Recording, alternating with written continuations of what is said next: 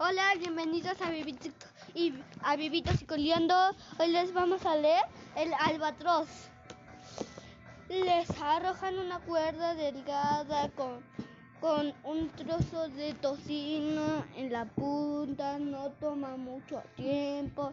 En menos de 10 minutos, tres enormes bestias blancas yacen sobre el puente mientras llevan a la a la número 2 a la barandilla de, de arriba a, a, de arriba a un hombre con un golpe de ala.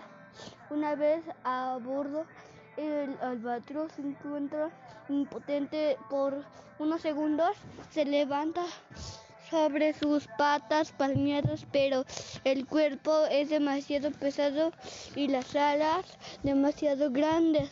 No puede caminar. El cuerpo es una blancura resplandeciente, las alas negras y blancas abigarradas.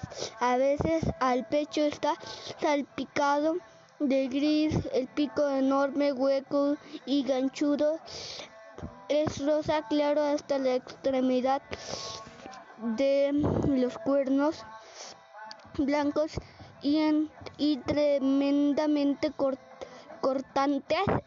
El albatros gruñe y golpea con el pico, pero no luce demasiado salvaje. Observa todo a su alrededor con curiosidad con una mirada viva e inteligente. Y esto lo creó Marcel. Twigwood. Adiós, cuídense, les mando saludos.